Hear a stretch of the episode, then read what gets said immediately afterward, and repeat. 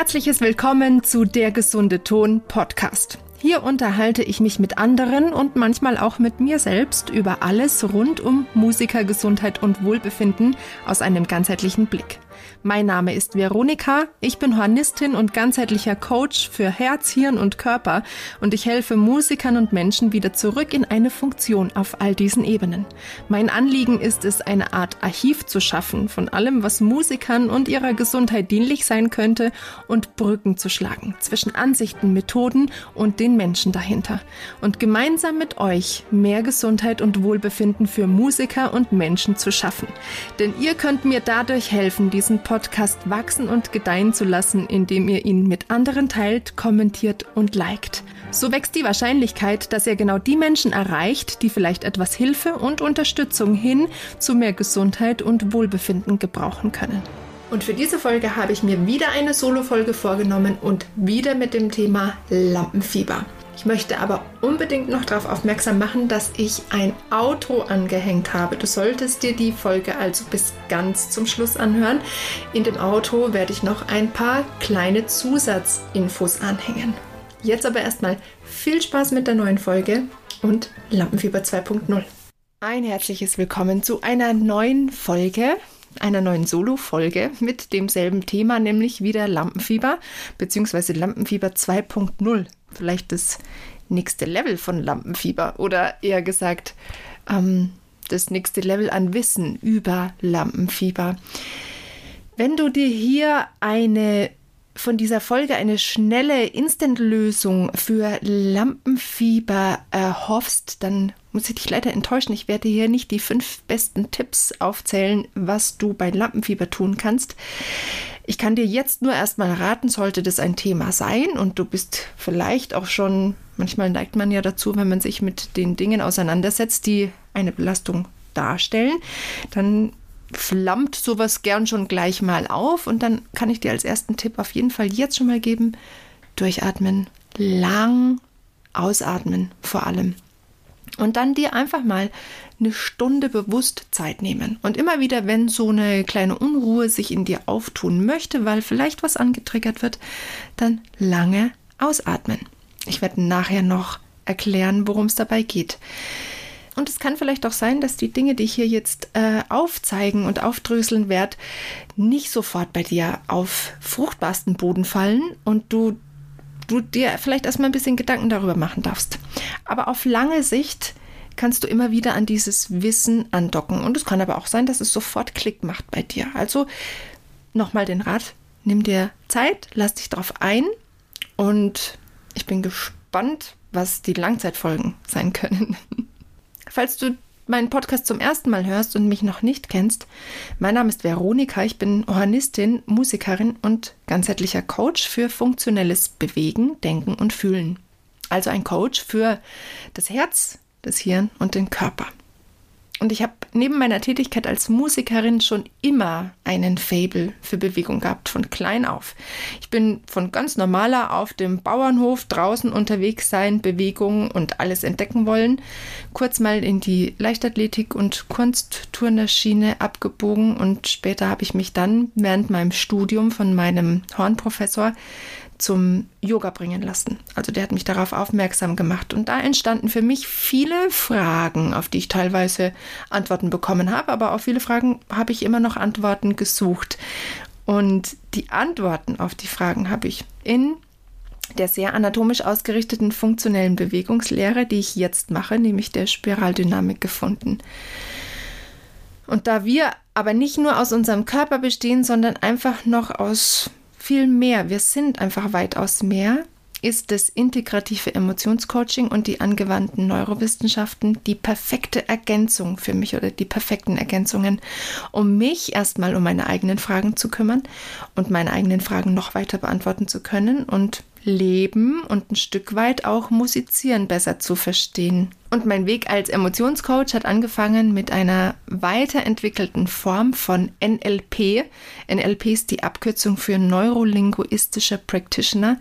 Und in NLP geht es vorrangig um menschliches Verhalten und Kommunikation und um dieses besser zu verstehen und mit verschiedenen Wirkmechanismen da irgendwie Einfluss drauf zu nehmen mit den Interventionen aus den unterschiedlichsten Richtungen und weiterentwickelt deswegen, weil das klassische NLP sich eben vorrangig mit der Sprache und der Bedeutung der Sprache beschäftigt und die Qualität des Herzens dabei aber so ein bisschen fehlt. Und die Qualität des Herzens ist die Bedingungslosigkeit, die Aufrichtigkeit und die Absichtslosigkeit, um nur mal drei davon zu nennen.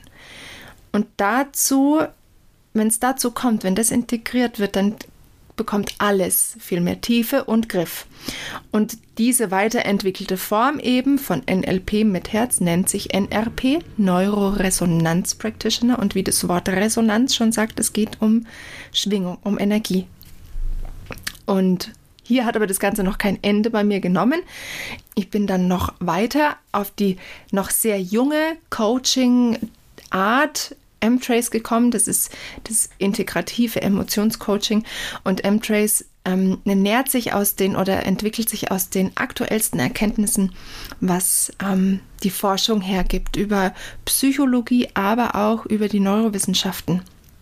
Und darüber kam dann der Fabel fürs Gehirn dazu, was mich auf den Weg der angewandten Neurowissenschaften gebracht hat. Also du merkst schon, es ist ein ganz, ganz bunter Strauß, was ich so alles mache. Aber all die Blüten dieses Straußes haben eins gemeinsam, nämlich die Funktion bzw. die Funktionalität. Ich suche in allem, was Bewegung angeht, was Denken, was Fühlen, was Verhalten angeht, die Funktion, wie wir Menschen gedacht sind. Vielleicht gedacht sind. Ich mutmaße mal. Aber es macht für mich durchaus Sinn auf die Erkenntnis oder die ähm, Rückschlüsse, die ich bis jetzt gekommen bin und was ich bisher lernen durfte. Und ja, der Grund, warum ich hier am Anfang so lang ausschweife und jetzt so viel über mich erzählt habe, geht nicht darum, dass ich mich hier selbst darstellen möchte, sondern ich möchte eins erzielen oder den Boden dafür zumindest schon mal schaffen, nämlich Vertrauen. Dass du auch Vertrauen darin hast, was ich dir jetzt in dieser Podcast-Folge so ein bisschen vermitteln möchte. Vertrauen ist nämlich das Wichtigste, was wir brauchen, um auch überhaupt mal Entscheidungen treffen zu können. Und mit so einer kleinen Einleitung eben habe ich schon mal vielleicht ein bisschen den Boden bereitet, dass du Vertrauen darin haben kannst, was ich dir jetzt eben vermitteln möchte. Und so wie Bücher aus Büchern geschrieben werden, geben wir mit der Sprache Informationen von Mensch zu Mensch weiter. Und die Menschen, von denen ich meine Informationen habe, die ihre Informationen über die Sprache an mich weitergegeben haben, sind für mich absolut integere Menschen und genießen mein vollstes Vertrauen.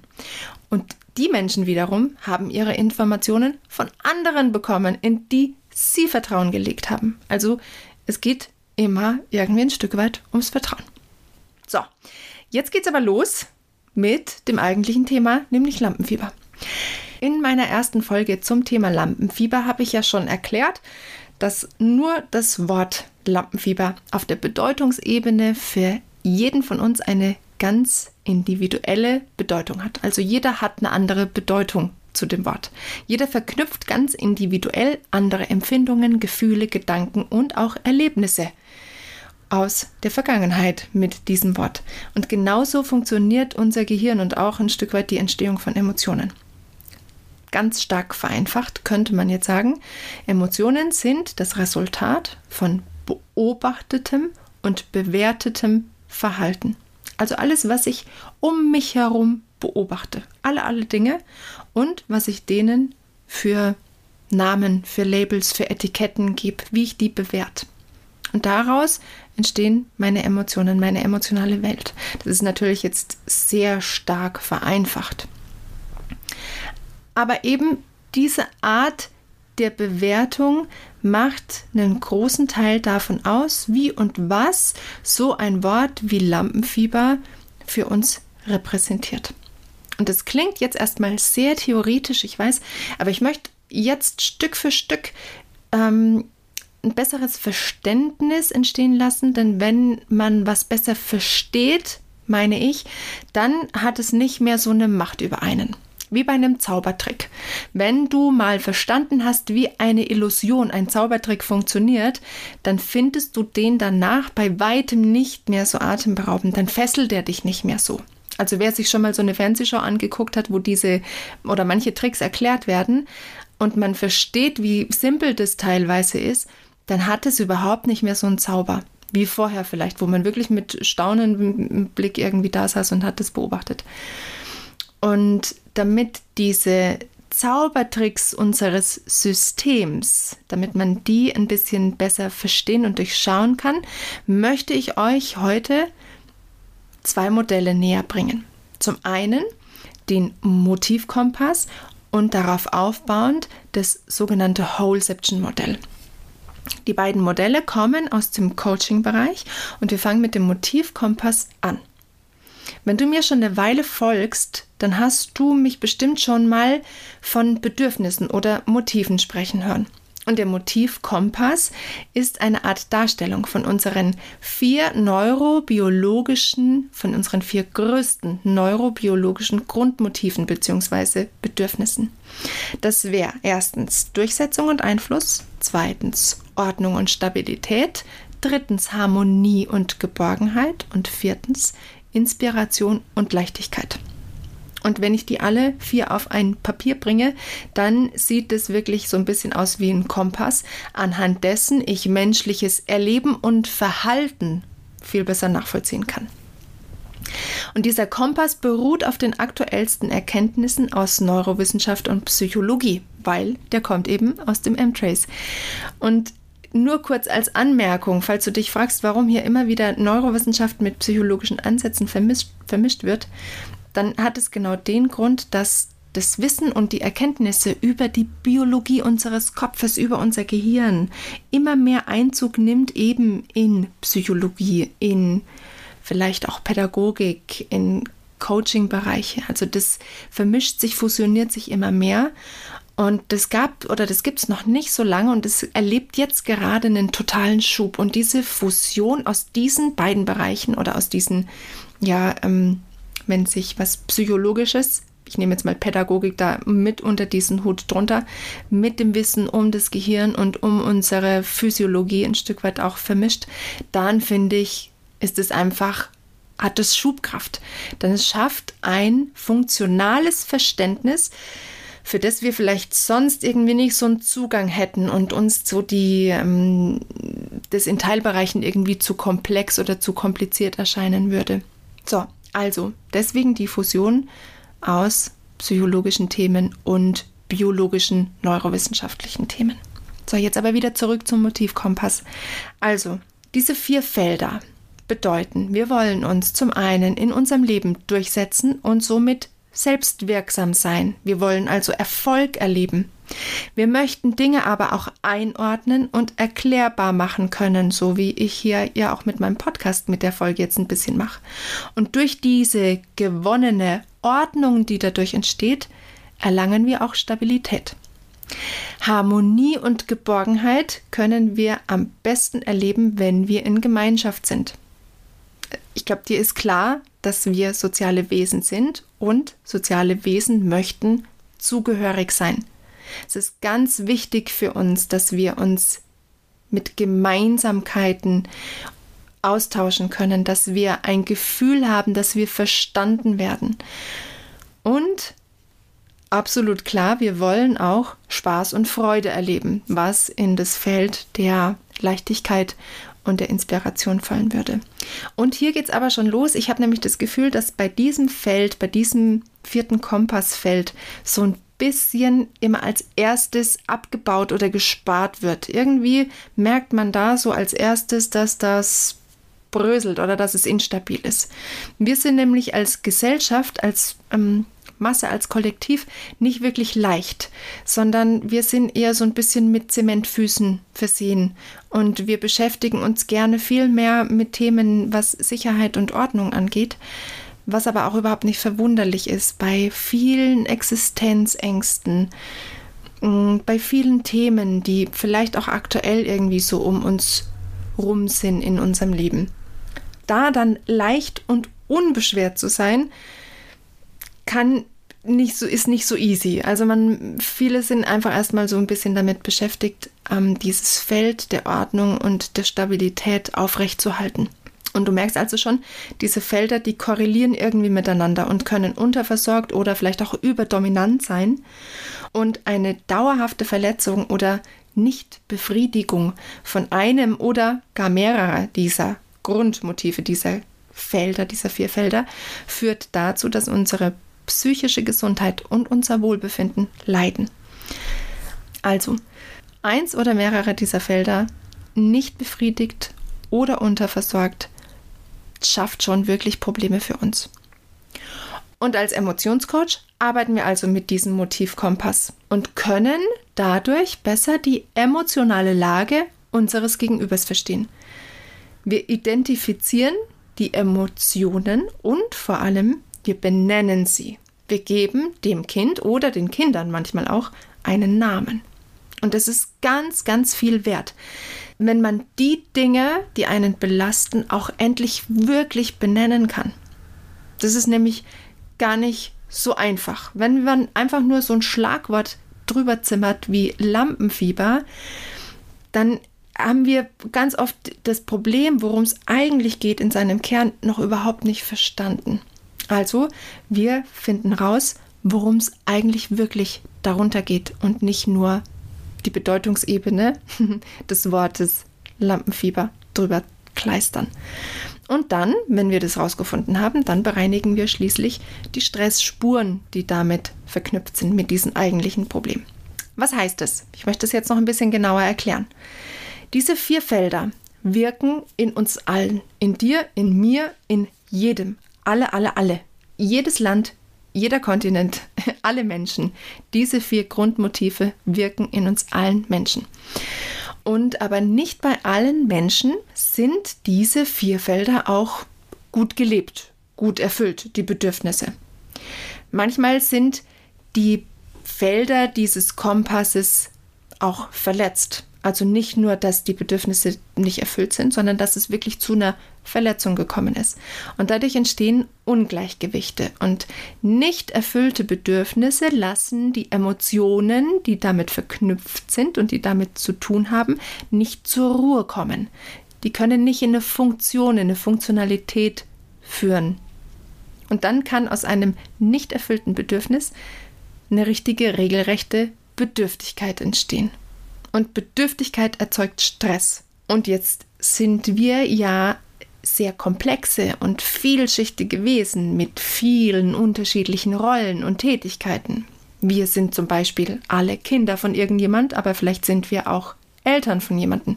Wir sind in Beziehungen mit vielen anderen Menschen, in Arbeitsbeziehungen, in Freundschaftsbeziehungen, in ähm, Eheverhältnissen, whatever. Und auf all diesen Feldern und in all diesen unterschiedlichen Rollen leben wir diese Felder, diese vier Felder des Motivkompass unterschiedlich aus. In manchen Rollen haben wir vielleicht ein verletztes Feld der Ordnung und der Stabilität und ein überdominantes Feld der Durchsetzung und der Selbstwirksamkeit des Erfolgs. Ja, also je nachdem, in welcher Lebenslage du bist, mit wem du gerade interagierst. Es wirken immer diese vier Kompassfelder, aber eben unterschiedlich geartet, unterschiedlich gewichtet. Und so kannst du vielleicht jetzt auch schon nachvollziehen, dass unsere emotionale Welt und die Stressspuren, die vorhanden sein können. Wenn jetzt ein Motivfeld verletzt ist oder unter, unterbedürf oder überbedürftig, ja, wo die Bedürfnisse nicht erfüllt sind, dann kann auch die Stressspur eben, die damit zu tun hat, oder die Stressspuren sehr komplex sein. Ja, und dann wirkt es für uns irgendwie gleich so nach kompliziert und nach nicht durchschaubar. Es ist aber eigentlich eine total schöne Ordnung hinter allem und man kann es verstehen. Nur halt immer, mh, mm, es kommt immer darauf an, wie der, wie der Betrachtungsrahmen, sag ich jetzt mal, ist. Und was uns als Menschheit, ich mag Gesellschaft nicht so gern, ich sag mal Menschheit, was uns stark abhanden gekommen ist, damit wir das auch irgendwie in einem guten Rahmen betrachten können, ist überhaupt erstmal unser Verhältnis zu unseren Emotionen, beziehungsweise die Fähigkeit, unsere Emotionen wirklich fühlen zu können, uns damit beschäftigen zu können. Also wir können wie ich schon gesagt habe, ganz viele Gefühle nicht benennen und wir können sie aber auch noch nicht mal wirklich fühlen. Ja, ganz viele Menschen haben fast schon verlernt, wirklich auch die Randbereiche der Emotionen, sage ich jetzt mal, die, die vielleicht die harten, spitzen, krassen, irgendwie so die, die kontrastierenden zu fühlen. Oder vielleicht können die nur die ganz harten, krassen und so die Zwischentöne ja, die, die, die Schattierungen, die feinen Abstufungen, die können sie nicht mehr unterscheiden. Und es gibt so, so, so, so, so viel Emotionen, ja, allein in der deutschen Sprache. Und jede Emotion fühlt sich ein kleines bisschen anders an und jede Emotion repräsentiert sich auch in unserem Körper anders, als Körperwahrnehmung, als Körpergefühl. Und das ist eben das, was wir brauchen. Wir brauchen erstmal wieder einen Zugang zu unseren Emotionen, zu unserem Gefühl. Was ist es überhaupt, dass wir es benennen können? Und dafür brauchen wir andere, dafür brauchen wir einander, dass wir uns diesen sogenannten Rahmen gegenseitig aufrechthalten, indem wir uns so ein bisschen durch diese Cluster von Emotionen, von diesen Gefühlen, die wir nicht fühlen und benennen können, dass wir uns da durcharbeiten können und auch mal wirklich zu einem Thema, zu einem wirklichen Kernthema hinkommen. Ja, also nicht zu diesem drüber geklebten mh, mm, Bedeutungswort Lampenfieber, sondern dass wir erkennen, um was geht es denn da wirklich unten drunter. Und Achtung, falls du jetzt schon denkst, boah, das ist aber jetzt du bist jetzt schon echt total tief und vielschichtig und komplex und so bin ich gar nicht und das hat für mich überhaupt nichts mit Lampenfieber zu tun. Das muss es auch nicht. Es kann für dich total oberflächlich sein. Ja, mit oberflächlich meine ich nicht ähm, dumm oder, oder nicht ähm, mit, mit, mit Intelligenz oder so, sondern ähm, oberflächlich im Sinne von vielleicht einfacher. Ja, nicht so vielschichtig.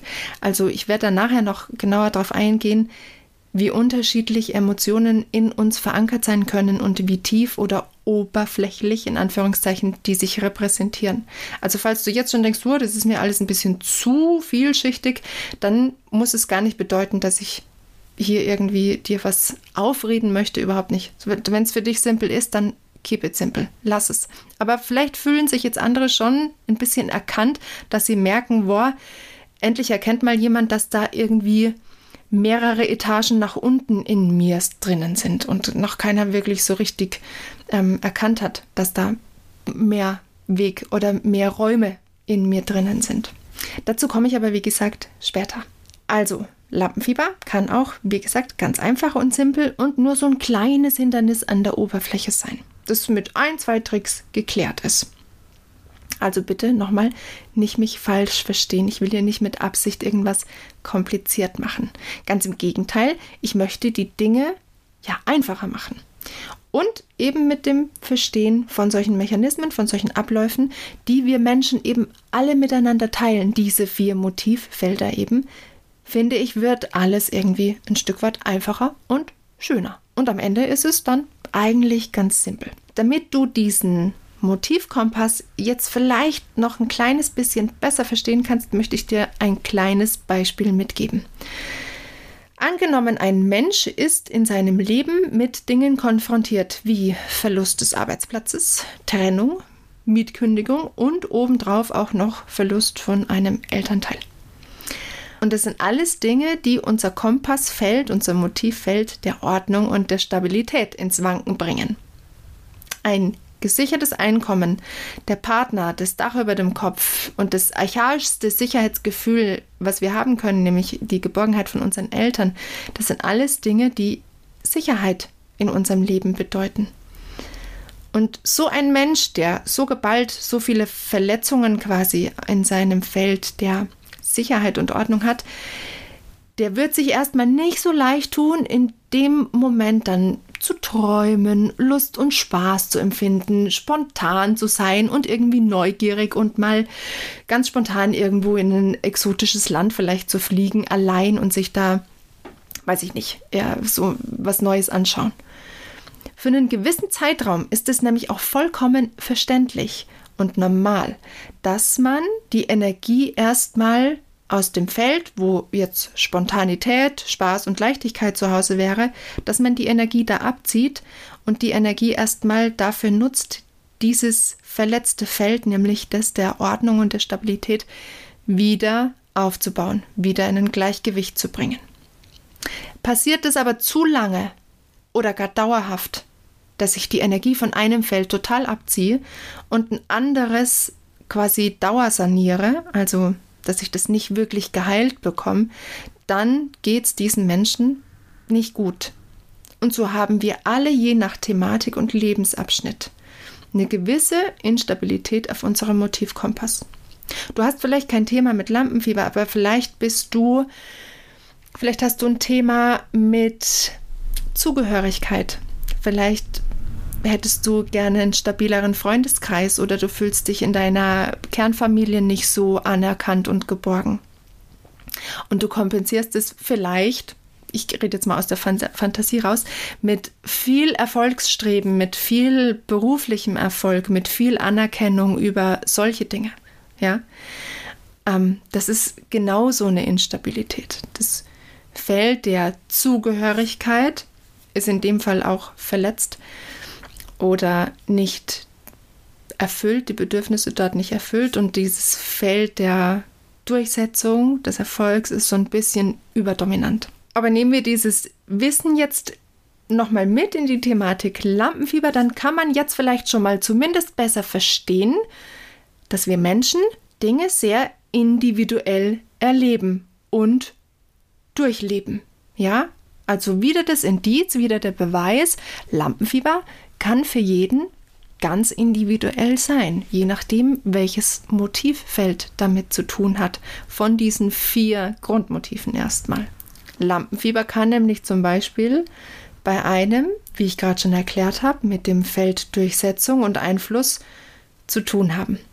Sich endlich behaupten wollen, endlich Ruhm haben und vielleicht auch mal dieses Gefühl der Dominanz erleben, wenn man auf der Bühne steht und endlich überzeugt. Ja, manche lechzen förmlich danach, diese Dominanz und, und ähm, auch vielleicht auch Macht in dem Moment zu spüren.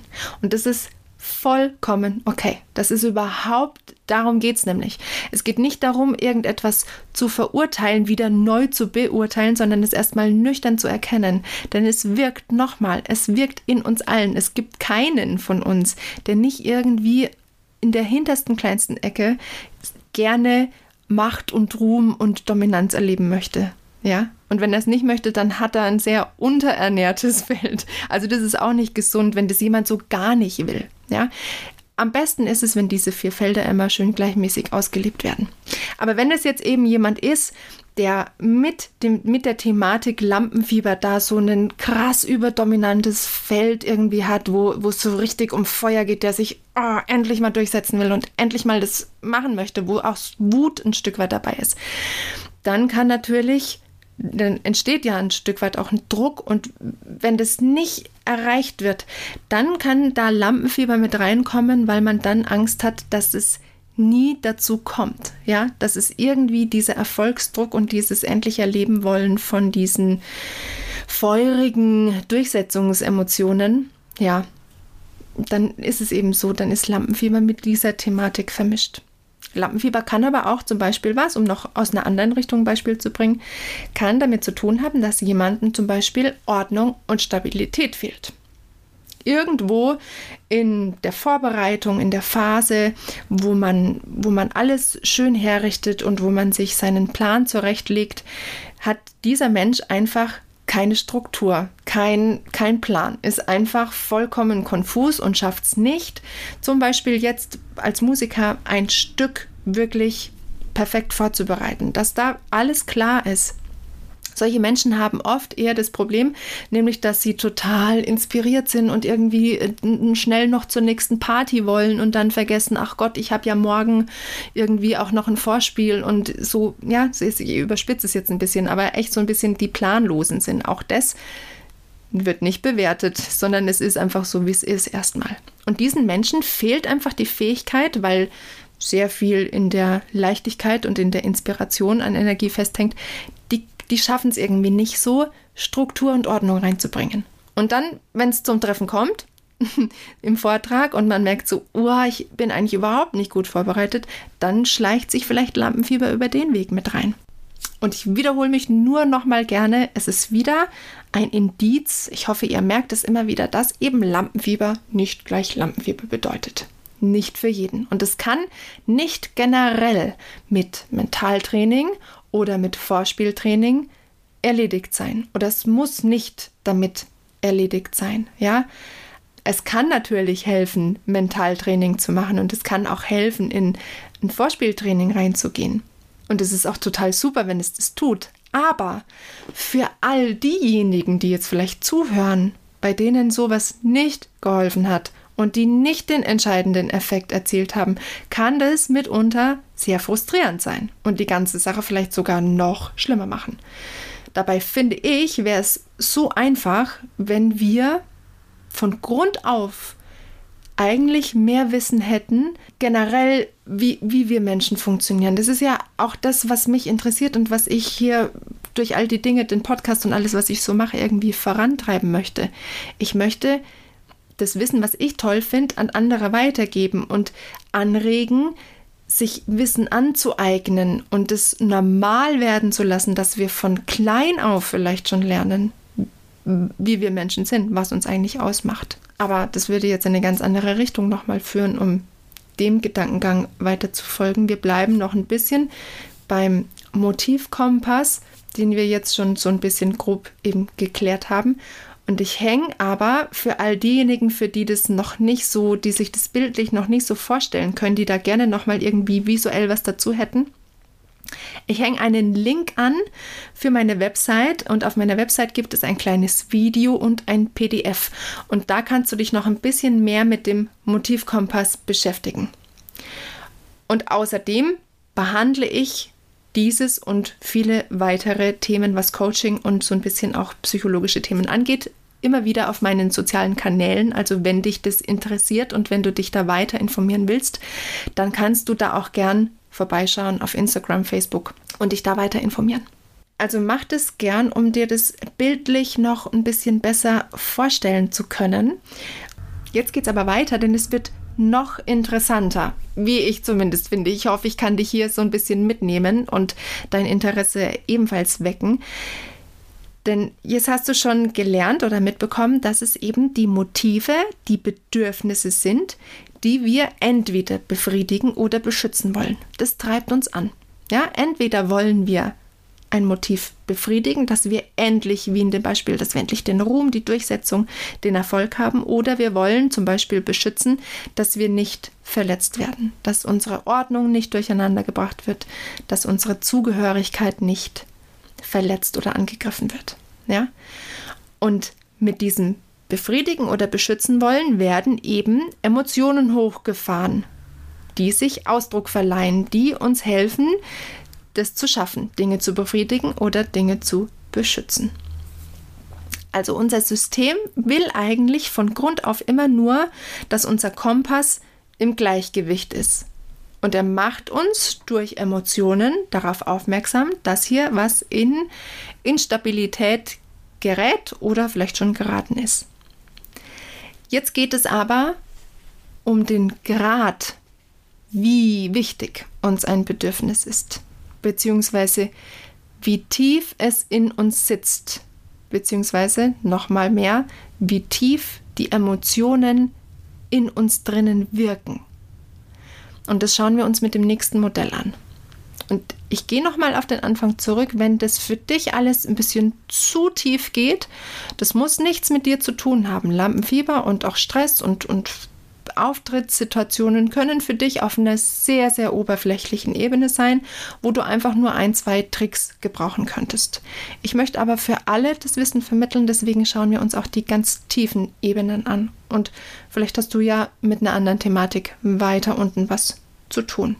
Also es geht jetzt um den Grad nochmal wie wichtig uns etwas ist, wie tief es in uns wirkt. Und das erkläre ich dir anhand des sogenannten Wholeception Modells. Dieses Konzept oder Modell kommt ursprünglich aus dem NLP und ist ein weiteres Modell, das wir im Emotionscoaching nutzen, um zu erklären und aufzuzeigen, welche Motive in den Klienten arbeiten, welche sie antreiben und was das eigentliche emotionale Kernthema ist, um was es eigentlich geht. Es ist nämlich oft, wie ich schon mal gesagt habe, nicht das Lampenfieber, sondern Lampenfieber ist der Stellvertreter für irgendwas, was drunter liegen kann. Oder eine andere Thematik ist der Stellvertreter für was, was weiter darunter liegt. Und dieses, was weiter darunter liegt, ist vielleicht einfach zu komplex, zu emotional geladen für einen selbst, dass man selbst es nicht erkennen kann und auch nicht auflösen kann. Es gibt also Hierarchien, wie und wo und wie stark uns etwas belastet. Die oberflächlicheren, oberen Hierarchien, die können wir manchmal, wie gesagt, gut selbst lösen. Tiefere, komplexere Themen, da braucht es manchmal einfach jemanden, der den Rahmen hält, der uns dadurch navigiert. Und um wieder zu dem Modell zurückzukommen, den Ursprung hat das Modell, wie gesagt, im NLP bei den sogenannten logischen Ebenen. Die logischen Ebenen wurden von Gregory Betzen entwickelt und der hatte erstmal die Idee, die verschiedenen Ebenen, auf denen wir lernen. Also dem ging es erstmal um Lernen per se, um einen Lernprozess. Der wollte die verschiedenen Ebenen, wie wir lernen, erklären. Und da ging es auch von einer oberflächlicheren Ebene bis runter in eine tiefere, in unserem System liegende Ebene. Lernen wir nämlich zum Beispiel nur Vokabeln, dann wäre das sehr oberflächlich. Dann wären wir wahrscheinlich auf der oberflächlichsten Ebene. Lernen wir aber, wie wir lernen, dann greift das Ganze schon ein Stück weit tiefer in uns und spricht auch viel größere Netzwerke, auch zum Beispiel in unserem Kopf an. Wie auch die Podcast-Folge, die du dir eben gerade anhörst. Ich gebe dir ja hier, wie ich anfangs schon gesagt habe, nicht die fünf besten Tipps gegen Lampenfieber. Zum Beispiel, geh früh ins Bett, frühstück gut, atme tief durch, bla bla bla, ne? irgendwie so oberflächlich sondern ich reg ja deinen Kopf an. Ich bringe ja irgendwie was in dir in Bewegung. Dein Kopf kommt zum Rauchen und du denkst dir auch vielleicht ein Stück weit, was für ein Schmarrn. Ich mag gar nicht. Also ich, du wirst so ein bisschen hin und her bewegt. Ja, es wird, es werden viel mehr Ebenen in dir angesprochen, viel mehr Systeme müssen miteinander kommunizieren. Und das ist, wäre Lernen auf einer tieferen Ebene. Und diese Lernebenen hat sich eben ein weiterer Mann, der Robert Dills heißt der, ähm, zur Brust genommen. Und der Robert Dills ist einer der NLP-Pioniere überhaupt, ein der Mann der ersten Stunde quasi. Und diese Ebenen, die er jetzt rausgearbeitet hat, sind die Ebenen unseres Seins, unseres Daseins, wie wir, wie wir sind, was in uns sich bewegt und wie Veränderung in uns angebahnt werden kann.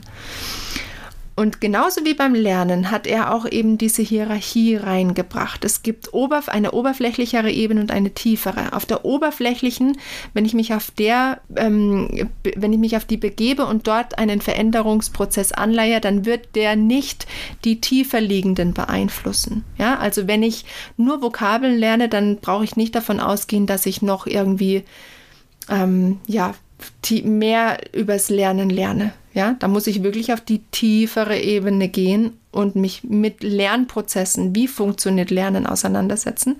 Dann lerne ich viel, viel tiefer und lerne aber zusätzlich auch noch Vokabeln. Ja, also ich bleibe ja im Kontext Vokabeln lernen. Und so ist es eben auch mit diesen logischen Ebenen von Robert Dills.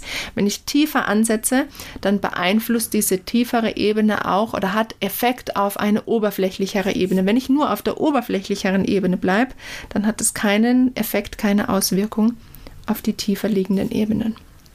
wird dir vielleicht nachher noch ein bisschen klarer, wenn ich jetzt weitergehe. Wir lassen das jetzt so erstmal stehen. Denn es ist gar nicht so wichtig, dass du jetzt verstehst, dass sich die Ebenen gegenseitig beeinflussen. Wichtig ist, dass diese Ebenen in unserem Sein eben liegen und die aufzeigen, wie wir Leben erleben und wie wir Leben bewerten. Und anhand von den Ebenen können wir eben auch wieder im Emotionscoaching erkennen, worum geht es eigentlich. Wie tief wirkt ein Thema in uns? Ist es eher oberflächlich oder ist es wirklich irgendwo weiter unten? Die Ebenen, um sie mal zu benennen, um die es nämlich geht, ist als tiefste Ebene die Ebene der Zugehörigkeit. Das ist die tiefste Ebene, die in uns ganz weit drinnen uns betrifft und die uns ganz schön den Boden unter den Füßen wackeln lassen kann, weil, ja, da geht es einfach ums Eingemachte. Das ist archaisch in uns angelegt über die ganze Menschheitsgeschichte. Wenn unsere Vorfahren keine Zugehörigkeit erlebt haben, wenn die aus ihrer Sippe ausgestoßen wurden, dann war das eigentlich gleich ein Todesurteil. Alleine hast du irgendwo in der Steppe oder weiß ich nicht wo nicht überleben können. Nada, ging nicht. Ja, also deswegen wirkt Zugehörigkeit als tiefste Ebene auch echt mit ja, krassen Themen in uns. Dann darüber ist die Ebene der Identität, dann kommen die Glaubenssätze und Werte und als oberflächlichstes die Emotionen, die reinen Emotionen. Und es ist genau das, was ich vorhin auch gemeint habe, dass du mit Lampenfieber zum Beispiel überhaupt gar kein großartiges Thema haben kannst. Du kannst einfach auf der Ebene der Emotionen unterwegs sein. Du merkst einfach nur, hu, mir wird so ein bisschen heiß und es ist so ein bisschen mm, unangenehm und ich weiß nicht, aber es wirft dich jetzt nicht total aus der Bahn und es macht dir vor allem nicht eine Todesangst. Eine Todesangst haben eher diejenigen, wo sich die Thematik auf der tiefsten Ebene Zugehörigkeit ein bisschen abspielt. Und jetzt legen wir dieses Wissen wieder auf die Thematik Lampenfieber um. Wenn jetzt jemand nämlich nur auf der oberflächlichen Ebene, so wie ich es vorhin gesagt habe, wenn du nur so ein kleines Problemchen mit Lampenfieber hast, dann kann es für dich oder für die Menschen schon total ausreichend sein, wenn du nur einmal die Erfahrung machst, dass das doch alles überhaupt nicht so schlimm ist und ja, gar nichts passiert. Wie jemand, der sich endlich mal traut, vom 10 Meter Turm zu springen und vorher vielleicht beobachtet hat, dass manche kurz vorm Absprung so zögerlich waren oder da nicht so easy runtergesprungen sind und dann ja, weiß man nicht so recht, mh, hm, denkt man sich vielleicht so, das könnte irgendwie gefährlich sein oder mit Angst behaftet sein und dann stellt man sich aber der Sache und es kommt die Erkenntnis, geht ja, passiert überhaupt nichts, ja, dann ist es schon mit so einer Sache erledigt. Super toll. Wenn das bei dir der Fall so sein sollte, Klasse, super. Du merkst aber, da mit dieser Beschreibung ist auch echt wenig Stress verbunden. Und es klingt auch fast schon ein bisschen nüchtern. Und es kann eben bei dem einen oder anderen so der Fall sein. Dann muss man da auch kein großes Fass aufmachen. Ja, dann muss ich hier nicht gleich ähm, plakativ für alle, wenn wir jetzt in der Musikerwelt wieder bleiben, muss ich nicht für alle irgendwie gleich einen Psychologen bestellen und irgendwie alle Studenten durch so ein psychologisches äh, Beratungsgetriefe durchpeitschen, ja, um es jetzt mal irgendwie so zu sagen. Also es ist, wie gesagt, individuell. Und das ist eben auch das Schöne, finde ich, an der Methode wie M-Trace und NLP und so weiter. Es wird nämlich nur auf der Ebene gearbeitet, wo sich was repräsentiert. Solche Menschen, die das nur auf der oberflächlichen Emotionsebene haben, die zeigen einfach auch wenig körperliche Stressreaktionen. Also da muss ich nicht irgendwie anfangen, groß was zu bewerten, sondern dann ist es einfach so, wie es ist. Punkt. Wenn aber jemand, und jetzt gehen wir weit nach unten, Lampenfieber auf der tiefsten Ebene, auf der Ebene Zugehörigkeit repräsentiert hat, dann ist er deswegen nicht schlechter oder schwächer oder irgendwie ja nicht geeignet für den Beruf, wie es manche auch gerne so gleich mal ähm, sagen. Das finde ich nicht. Ähm, dann darf man einfach erstmal sagen oder erkennen, es ist, wie es ist. Punkt. Auch relativ nüchtern. Aber auf der Ebene kann man natürlich auch Veränderungsarbeit ähm, in Gang setzen. Man kann Dinge auflösen und man kann vor allem Zugang zu Ressourcen schaffen. Und auf der Ebene wirken halt aber einfach mehr Gedanken, mehr Gefühle, mehr Emotionen und es ist ein viel stärkeres Geflecht von komplexeren Mechanismen, die vor allem unser Überleben sichern wollen. Und man tut sich hier eben auch oft ein bisschen schwerer, die Dinge zu benennen, um die es wirklich geht. Und ich kann dir aus meiner eigenen Erfahrung, aus meinem Leben und aber auch aus der Beobachtung, aus meinen Ausbildungen heraus sagen, dass es nur ganz selten jemanden gibt oder ich eigentlich, wenn ich ehrlich bin, niemanden wirklich so richtig gesehen habe, der nicht mindestens ein Thema auf der tiefsten Ebene hat. Und wenn es nicht Lampenfieber ist, dann ist es was anderes. Also wir sitzen alle im selben Boot. Wir teilen alle diese vier Grundmotive und wir teilen auch alle diese Ebenen. Keinen von uns erschüttert nicht wirklich irgendwas weit da unten drinnen. Den einen mehr, den anderen weniger. Aber wir müssen nicht zum Knecht dieser Themen und dieser Geschichten werden. Wir müssen nicht zum Knecht der Emotionen, die damit verknüpft sind, werden. Wir dürfen uns bewusst werden, das auf jeden Fall. Und vor allem dürfen wir uns auch eingestehen und letztendlich auch ein Stück weit wieder durchleben, dass es Verletzungen da unten gibt oder dass wir was bewahren wollen, dass da irgendwas einfach ins Wanken gekommen ist.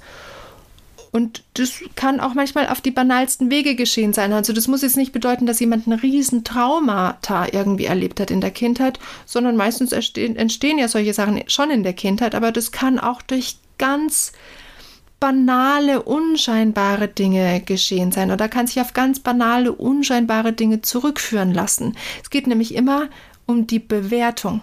Es gibt, wenn wir jetzt im Kontext Kinder bleiben, es gibt Kinder, denen kann man Schlimmes antun und die bewerten das nicht so krass, weil die einfach von ihrer, von ihrer Natur her, von allein von ihrer biologischen Anlage, wie ihr Gehirn verschaltet ist, welche Hormone die hochfahren, die bewerten das nicht so schlimm. Und du kannst einem Kind, einem anderen Kind nur einen schiefen Blick zuwerfen und es hat genau in dem Moment es einfach vollkommen falsch aufgefasst und bewertet es so krass falsch, sage ich jetzt mal in Anführungszeichen, das ist ja nicht falsch, aber es bewertet es ganz anders, als es vielleicht eigentlich gedacht war. Und dann geht dieses Kind mit so einer tief verletzten oder verletzenden Bewertung ins, in den Prozess des Heranwachsens hinein. Ja, rein rational würde jeder denken, es ist doch nichts passiert. Und es muss jetzt auch nochmal nicht bedeuten, dass jeder von uns gleich pathologisch irgendwie ähm, denselben Knacks hat das, das stimmt nicht. Das kann keiner von uns wissen, wie wir was über unser ähm, Heranwachsen bewertet haben. Aber ich finde einfach, es ist gut zu wissen, zu verstehen, wie sowas funktioniert. Und das führt mich jetzt auch so ein bisschen zu einem ganz heiklen Thema hin, was ganz wenige hören möchten. Ein Satz nämlich, dass das was mit deinem inneren Kind zu tun hat. Boah, und jetzt kann es sein, dass ein paar von euch echt ausschalten wollen. Ich kann es auch ein Stück weit verstehen. Aber vielleicht bleibst du noch ein bisschen dran. Denn diese Geschichte, das klingt immer so ein bisschen esoterisch verklärt, ne? Mit dem inneren Kind heilen. Aber wenn man es ganz nüchtern betrachtet, rein logisch betrachtet, wann bewerten wir Dinge und finden noch nicht die richtigen, angemessenen Worte vielleicht auch dafür, wenn wir klein sind, wenn wir Sprache noch nicht als Medium für uns entdeckt haben. Wenn wir vor allem erstmal viel beobachten und vielleicht auch viel im Stillen irgendwie für uns reflektieren. Das sind die prägendsten Momente in der Kindheit. Es ist einfach so. Und Erwachsene denken dann gerne mal, erwachsene rational denkende Menschen denken dann gerne mal so ein Schmarrn, was soll ich mich jetzt mit meinem inneren Kind auseinandersetzen? Was soll ich dazu sagen? Ähm, ich glaube, dass wir uns eingestehen dürfen, dass wir einfach, ähm, dass es nicht darum geht, ob jemand noch kindisch oder kindlich ist, sondern einfach nur, ob jemand ähm, Erkenntnisse erlangt hat. Und man kann ja ähm, Fragezeichen aus der Kindheit mitgenommen haben. Ich nenne es jetzt mal Fragezeichen. Dinge, die man überkrass bewertet hat oder vielleicht auch wirklich Erlebnisse gemacht hat, die krass waren. Und man darf die als Erwachsener immer noch zu Ausrufezeichen machen. Man darf sich mit der Kindheit beschäftigen. Es ist überhaupt nicht, oder also es hat ja nichts mit Gefühlsduseligkeit zu tun, worüber ich hier reden möchte. Und das soll auf keinen Fall auch irgendwie wahllos irgendwelche Wunden aufreißen, die man längst schon verdrängt hat und auch denkt, das ist jetzt erledigt. Also nochmal, ich finde das Bild ähm, Fragezeichen zu Ausrufezeichen machen, finde ich so ein bisschen das Neutralste, was vielleicht einen kleinen Zugang mehr zu der Thematik schafft. Denn die Ansätze und auch die Wirkmechanismen und wie, wie die Veränderung entsteht, wie Veränderungsprozess entsteht, die auch in der Kindheit, in, in Kontext Kindheit ansetzen, die sind total nüchtern und rational und logisch nachvollziehbar. Nur am Ende kommt man halt leider einfach nicht um eine Sache herum, nämlich es zu durchfühlen. also wenn man jetzt ein Thema hat mit Lampenfieber oder was auch immer, was da ganz unten tief auf dieser tiefen Ebene der Zugehörigkeit oder auch der Identität, das kann schon auch sein, ähm, wirkt, dann kommen wir da nur wirklich ähm, wieder in eine Funktion, wenn es durchfühlt wird, wenn es gefühlt geklärt wird. Und das ist auch wieder ganz, ganz logisch, denn dafür ähm, muss man ein bisschen was übers Gehirn verstehen, was ich dir jetzt gleich erklären will, aber dann macht es total Sinn, wenn du das verstehst. Das Gehirn funktioniert nämlich so, der ist so aufgeteilt, dass Sprache, die Logik, wie wir auch miteinander kommunizieren, also jetzt mal Sprache an sich, geschieht und wird verarbeitet in unserem Kortex. Der Kortex ist der Bereich, der aussieht wie eine Nussschale, äh, wie eine Walnuss, nicht eine Nussschale, wie die Walnuss, ja, also diese Hirnrinde. Die Emotionen und die Themen, aber auch die mit Zugehörigkeit und so einer tiefen Ebene zu tun haben, die sitzen viel, viel tiefer im Gehirn. Die sitzen teilweise so tief in unserem limbischen System, dass die fast schon unser Stammhirn, unser Überlebenshirn ansprechen. Also dieses Freeze, Flight, äh, ich weiß immer nicht auf Englisch, also Flucht, Starre und Angriff. Ja, das macht das Gehirn unter anderem. Reptiliengehirn sagen auch manche dazu.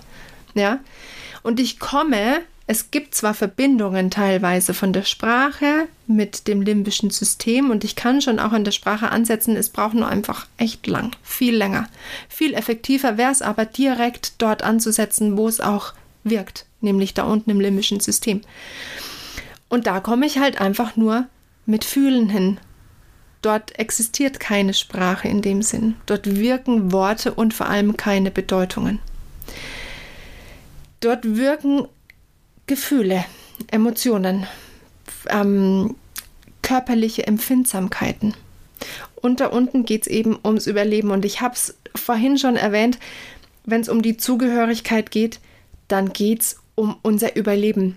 Nochmal, wenn wir früher von der Sippe verstoßen wurden, dann war das unser Todesurteil. Heute wird es uns nicht mehr so geschehen. Ja, wenn uns heute eine Gruppe verstößt, dann sterben wir nicht. Aber die Muster sind in uns angelegt. Die gehören zu unserer Natur. Und es wird wahrscheinlich auch immer so bleiben. Daran wird sich nie was ändern. Da fährt der Zug drüber. Das ist so. Wir Menschen sind so. Wir funktionieren so. Punkt aus. Amen. Ja, und wenn man das mal verstanden hat, dann kann man auch besser Einfluss darauf nehmen.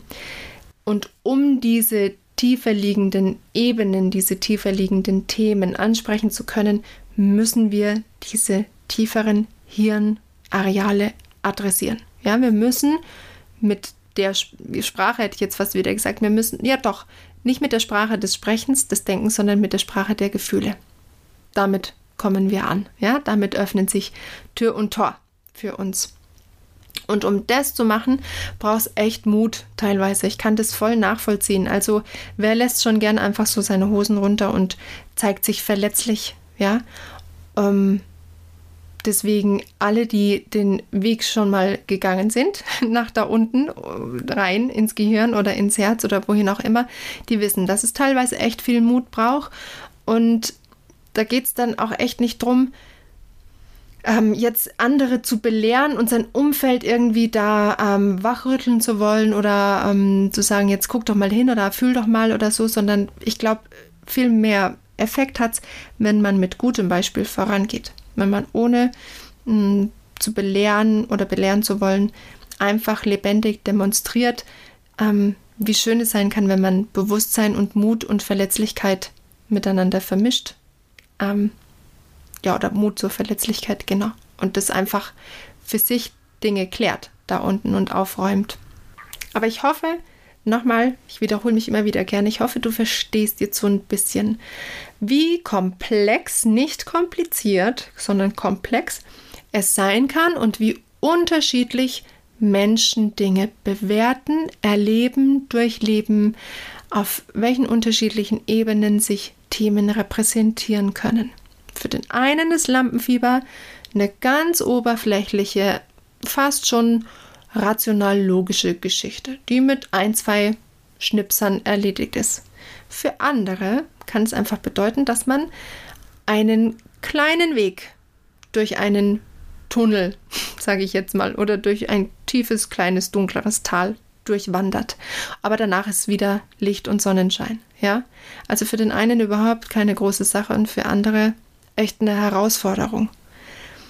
Aber jeder von uns hat diese vier Grundmotive in sich. Jeder von uns hat irgendein Thema, was oberflächlicher oder tiefer sich repräsentiert. Also wir sitzen alle, alle, alle im selben Boot. Das dürfen wir uns immer wieder bewusst machen. Nur halt jeder in einem anderen Kontext.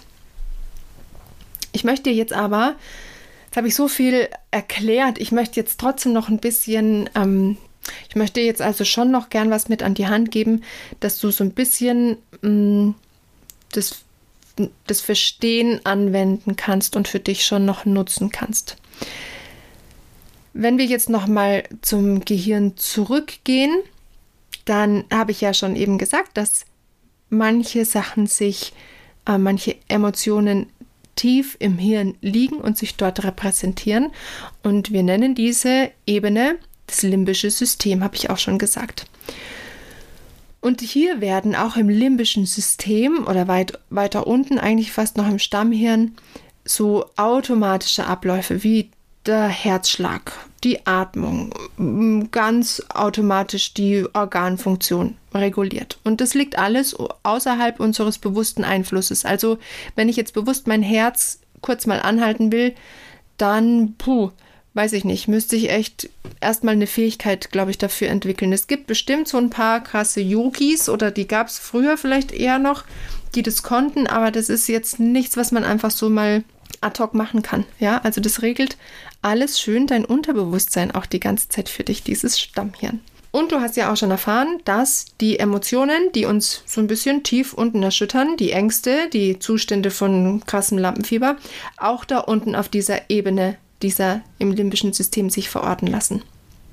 Und wenn wir diese Dinge erleben, wenn wir diese Emotionen durchleben, dann wird dieses limbische System natürlich aktiviert. Ja, also das würde dann in so einem Gehirnscan aufleuchten. Das Problem ist aber, damit wir Emotionen überhaupt regulieren und wieder in eine Funktion bringen können, brauchen wir ein logisches Gehirn, einen kühlen Kopf, ja? Wir brauchen unser rational denkendes Gehirn.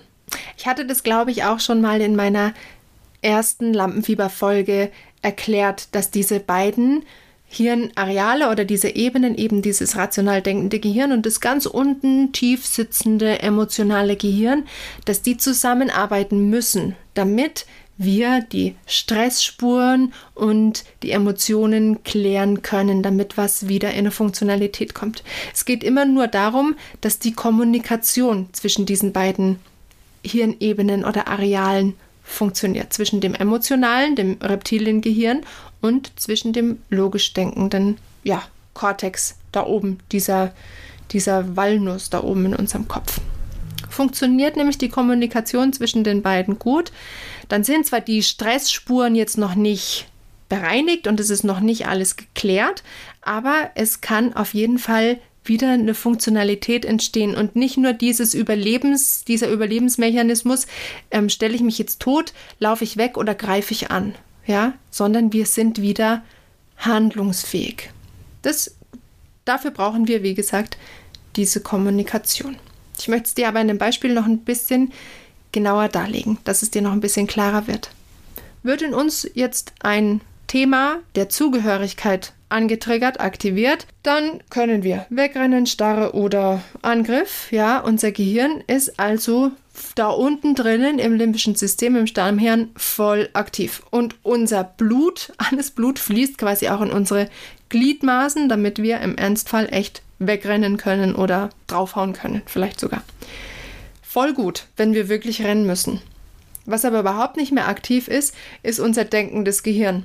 Das ist auch überhaupt nicht nötig in Situationen, wo ich wegrennen muss, weil da muss ich nicht nachdenken. Bin ich zum Beispiel im Busch irgendwo unterwegs und mich greift urplötzlich aus dem Nichts ein Tiger an, dann brauche ich nicht anzufangen, mir Fragen zu stellen, wie wie wahrscheinlich das wohl ist, dass der jetzt, dass das wirklich ein Tiger und nicht einfach nur ein Hund ist, der mich da vielleicht angreift, oder ähm, ob der Tiger heute vielleicht schon genug Beute gemacht hat und gar nicht auf, auf mich ähm, als, als Futter aus ist, oder weiß ich nicht was, ja. In der Regel sollten wir hier in solchen Situationen nicht denken, sondern wirklich wegrennen. Dann ist es auch voll angebracht.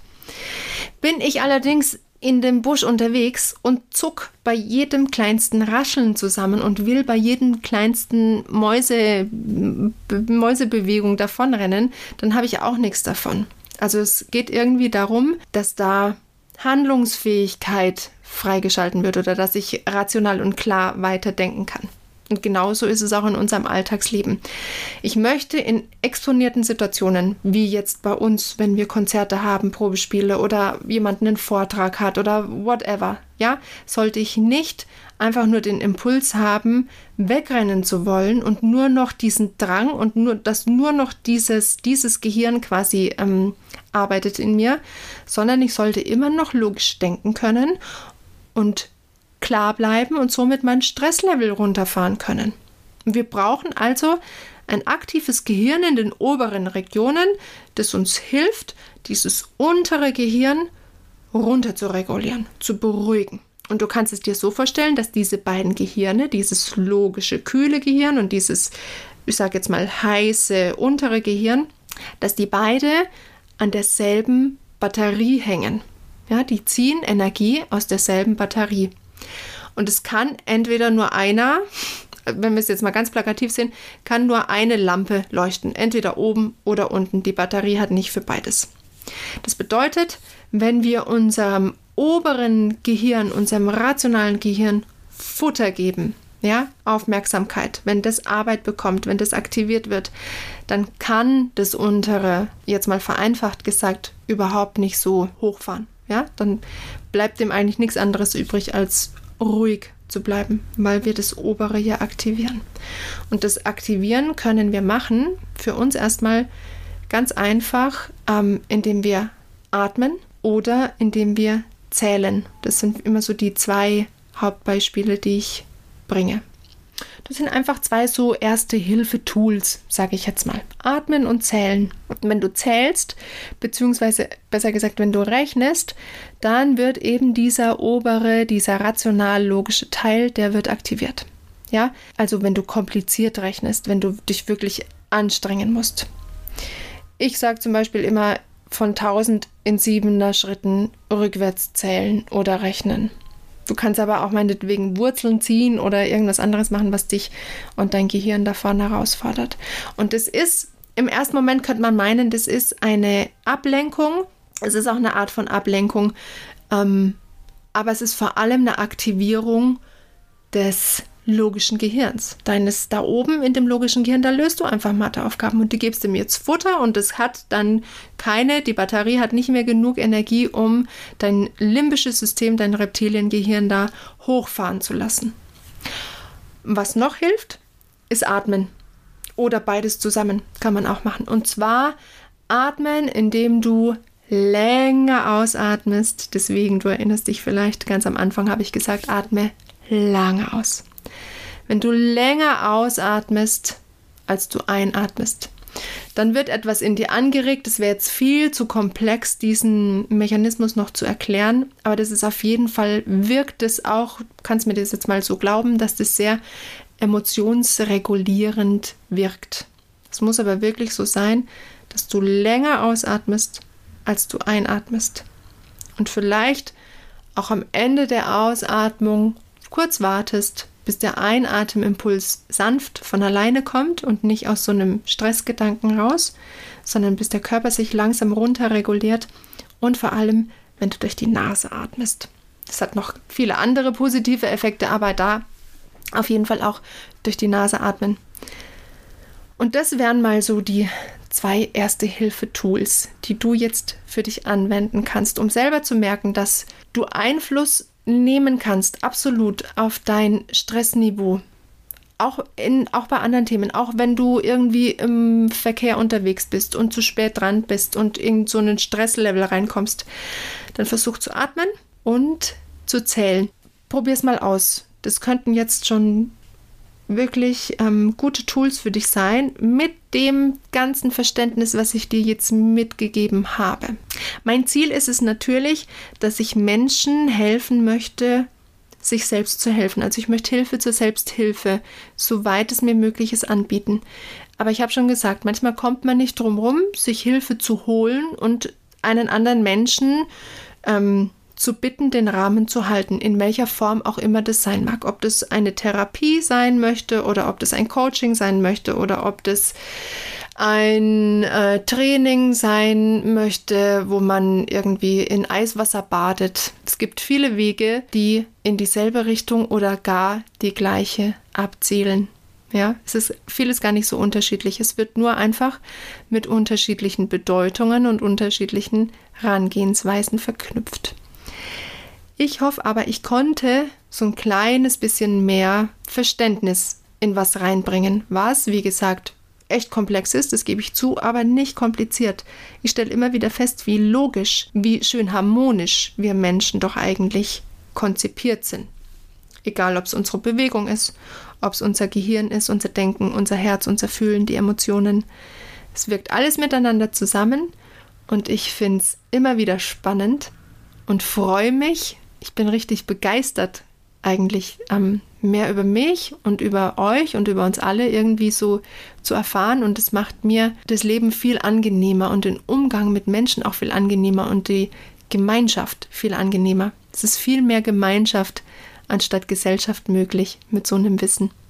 Von daher wünsche ich dir jetzt, dass du dir so viel wie möglich daraus ziehen kannst und Meld dich unbedingt, wenn du Fragen hast, wenn du Anregungen hast, wenn du Wünsche hast, wenn du Fragezeichen hast. Lass uns da gerne in den Austausch kommen. Ich bin mit dem, wie ich Dinge verstehe, auch noch lang nicht am Ende. Also ich würde hier nicht von mir behaupten, dass ich jetzt ein endgültiges Verständnis erlangt habe. Ganz im Gegenteil, ich fange auch gerade erst an, diese komplexen Dinge mir mehr erklärbar machen zu können. Und ich möchte dich da einfach mitnehmen. Von daher Lass uns gemeinsam den Weg erschließen und ich wünsche dir jetzt eine gute Zeit. Lass deinen Kopf ganz bewusst rauchen und dann schauen wir mal, was in ein paar Wochen so passiert ist bei dir. Alles Gute bis dahin, gesunde Töne wie immer. Bis zum nächsten Mal. Ciao.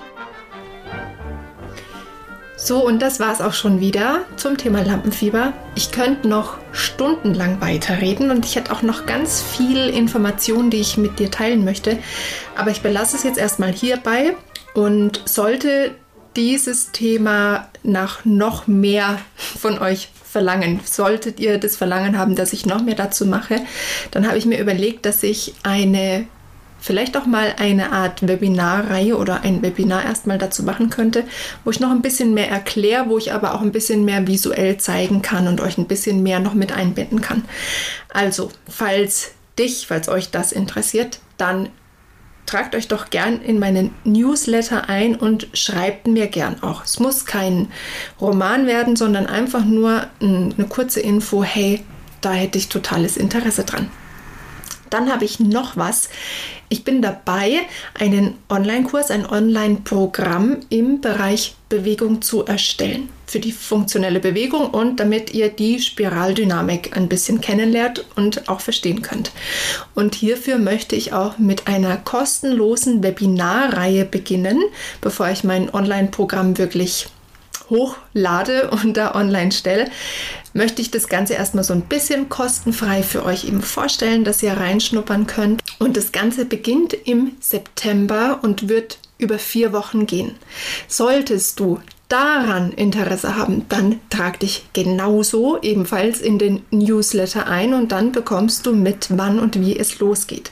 Solltest du mir schon irgendwo auf Social Media folgen, wirst du auch nochmal darüber informiert und kannst auch schon so ein kleines bisschen mehr reinschnuppern. Ich werde jetzt die nächsten Wochen auch immer wieder so ein bisschen was darüber erzählen. Das waren meine zwei Infos, die ich unbedingt noch vor der Sommerpause mit dir, mit euch teilen wollte. Also einmal Webinar zu Lampenfieber und die Webinarreihe zur funktionellen Bewegung. Und dann freue ich mich, wenn ich ein paar von euch auch mal so kennenlerne und wenn auch nur virtuell, aber einfach mal zu Gesicht bekomme. Jetzt wünsche ich euch aber, wie gesagt, einen schönen Sommer, eine schöne Zeit und freut euch auf die nächsten Folgen, die kommen. Ich habe schon die ersten paar aufgenommen und es wird wirklich, wirklich oder es bleibt eigentlich weiterhin richtig cool, richtig interessant und spannend.